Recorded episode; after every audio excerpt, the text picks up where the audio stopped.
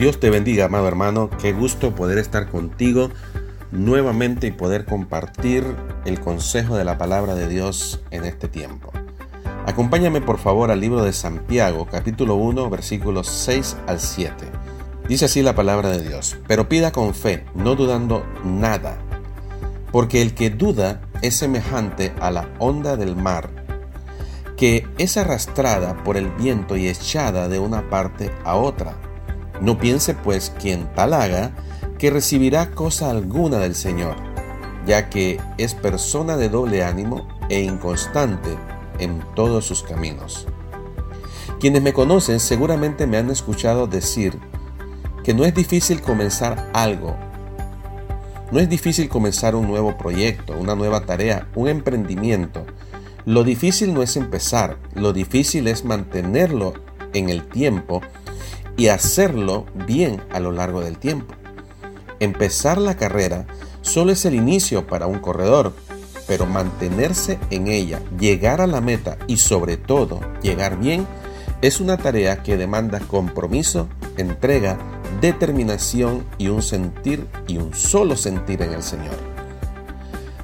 No me canso de ver las ilustraciones que las escrituras nos ofrecen cómo estos hombres escribieron guiados del Espíritu Santo con tanta perspicacia y sencillez. No en vano dice el proverbio que una ilustración vale más que mil palabras. Santiago, en el pasaje que estamos considerando, nos muestra los profundos estragos que causa la duda en la vida de un hijo de Dios.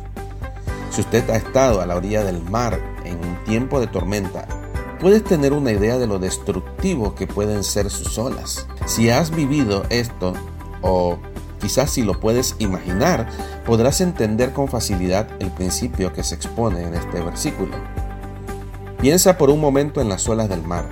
Ellas tienen un tremendo poder y pueden, cuando están enfurecidas, producir una enorme destrucción. Quienes saben de la vida en el mar saben por experiencia propia que no es recomendable ni aconsejable estar en el mar en medio de una tormenta.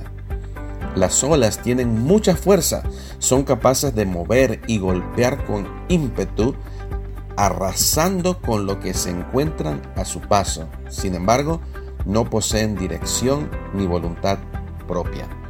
Es increíble ver cómo en nuestros días existen grandes buques Constantemente vemos aquí en Panamá estos buques portacontenedores, inmensos edificios flotantes.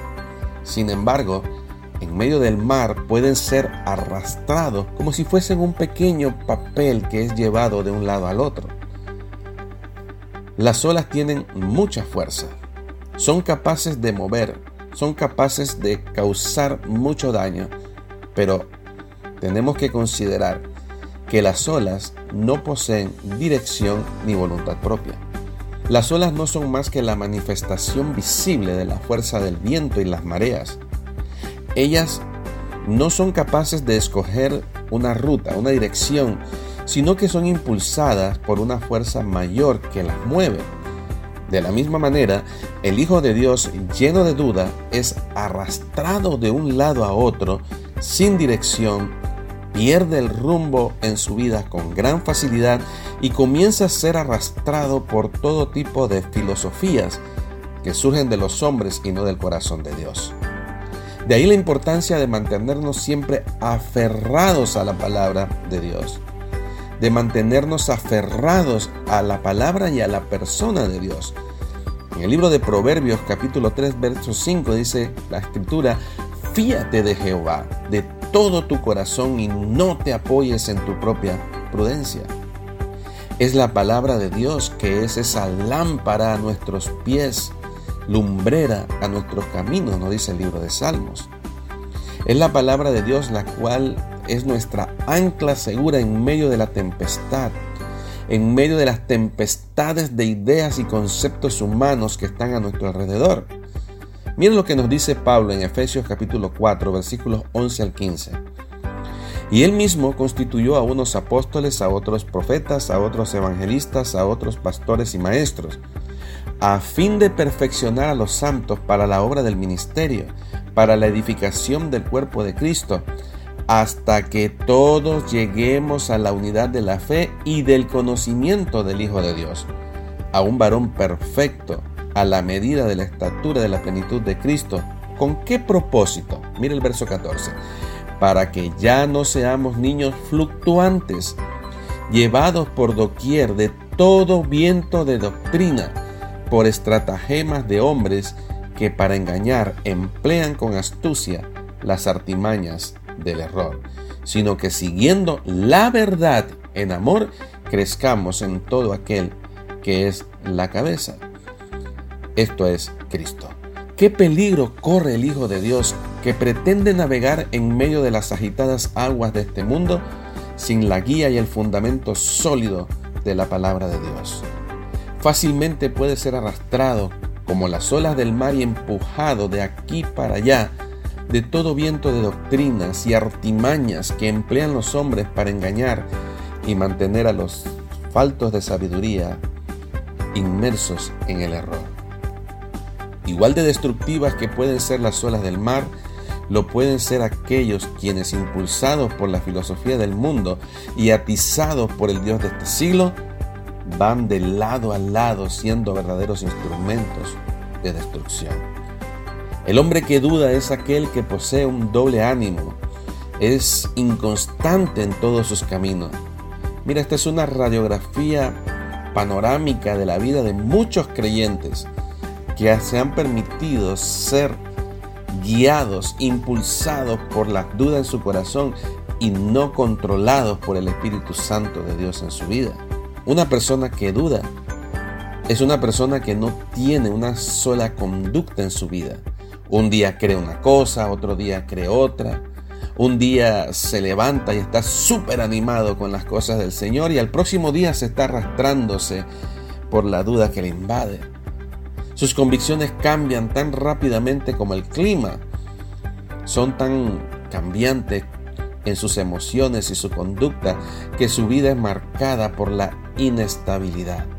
Están constantemente queriendo escuchar nuevas cosas. Parece que tienen comezón de oír, como dice Pablo en el libro de Timoteo. Su condición los lleva a ser personas inconstantes y personas en las que difícilmente se puede confiar, porque no hay un fundamento firme que les dé dirección y guía. Son personas que no perseveran en nada, porque fácilmente abandonan sus convicciones y se permiten ser arrastrados y guiados por sus emociones. La raíz de la duda está en el desconocimiento de aquel que nos salvó, un desconocimiento de la persona del Dios trino al cual servimos.